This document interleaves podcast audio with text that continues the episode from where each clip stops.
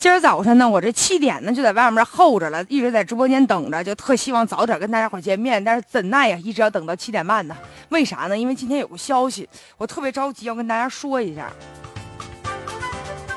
哎呀，一个这个灾害的消息，六月二十三号下午。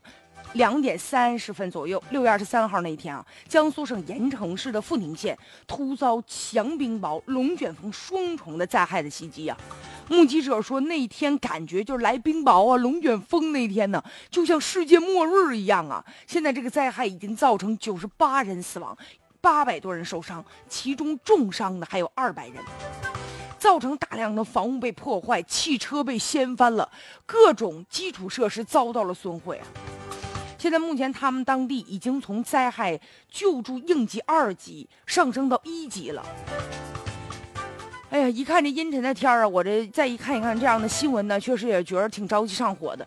你说，确实客观来说和这个台风不一样，龙卷风啊来去都特别快，让人觉得神出鬼没的，所以预报呢是一个难题。其实你看，现在很多人经常吐槽说天气预报不准啊，这天气预报什么情况？但是天气啊，这大自然的东西，它预报起来确实是有一定困难的。即便是在这个美国等等发达的国家，也只能提前几分钟、几分钟预报这个龙卷风。但是呢，是不是说咱们就束手无策了，只能等着了？不是这样的。你看，江苏省历史上属于这个龙卷风高发的区域，自打一九五六年一直到二零零五年呢，五十年间一共发生龙卷风是一千零七十次，平均每一年呢，龙卷风就有二十一点四次啊。那这一个月就一两次龙卷风啊，特别是六月份到八月份是高发的时候，就即便是这两年吧。这个龙卷风啊，虽然说多发生的次数多，但是没有造成这么大的一个损伤。现如今呢，就是咱们应该反思怎么办呢？平时就应该在这个灾害的预防啊、应急上多下功夫，多做工作呀。首先得跟大家伙普及一下龙卷风的知识。有的人觉得，哎，没事儿，我也不去的江苏，这龙卷风是不是跟我没关系呢？不是啊，你万一哈上这个江苏去游玩的时候，六。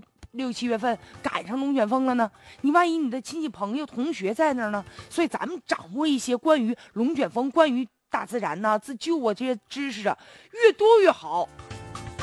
所以你比如说遭遇龙卷风咋办？首先要告诉大家哈，这个龙卷风向这个住房啊袭来的时候，你多打开门窗，这样呢，它这个风啊就通过这个门窗都透出去了，然后呢躲在比较小的一个空间。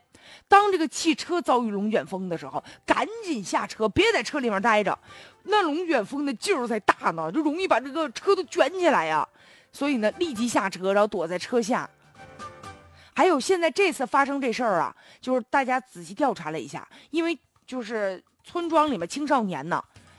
基本上都出去打工了，留下来的大多数老人家还有孩子，所以这个自我保护救助的能力相对就比较弱了。这就要求平时啊，在灾害预防上有针对性啊。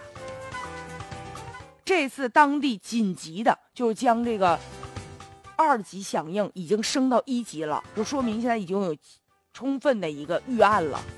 所以，未来要减少龙卷风造成的灾害，我们需要投入更多的科技和人才，也要跟国外的一些先进的经验进行学习呀。